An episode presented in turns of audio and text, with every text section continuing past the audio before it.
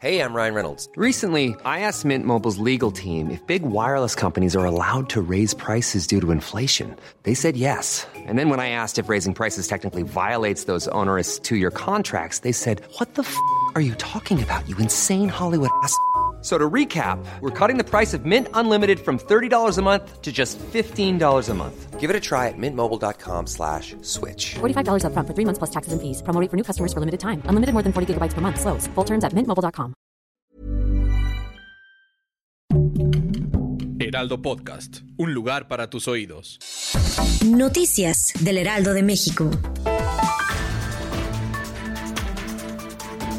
La Sala Regional Especializada del Tribunal Electoral del Poder Judicial de la Federación emitió una sanción a causa de la sección ¿Quién es quién en las mentiras de la semana? que se desarrolla en la conferencia de prensa mañanera del presidente Andrés Manuel López Obrador. Los magistrados de la sala resolvieron el juicio interpuesto por el PRD en contra de la mañanera del miércoles 7 de julio, donde el presidente Andrés Manuel López Obrador habló a favor de Morena y en contra de la oposición durante la sección arriba mencionada, por lo que las declaraciones favorecen a un partido político.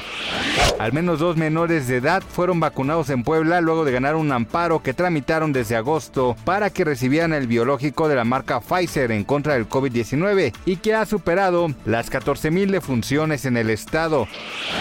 En un aeropuerto de Miami, en los Estados Unidos, comenzó el programa piloto de detección de COVID, en el que los dos caninos son los protagonistas, ubicados en la entrada de empleados de la terminal de American Airlines, Cobra y One Beta, trabajan en turnos de 30 minutos, olfateando las máscaras de los empleados que se prestan a hacerse la prueba. El proceso tiene un índice de efectividad del 97.5%.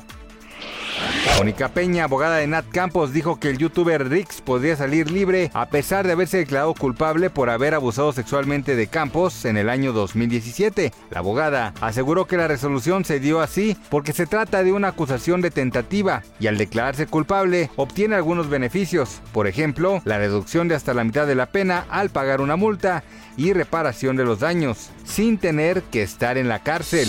Noticias del Heraldo de México.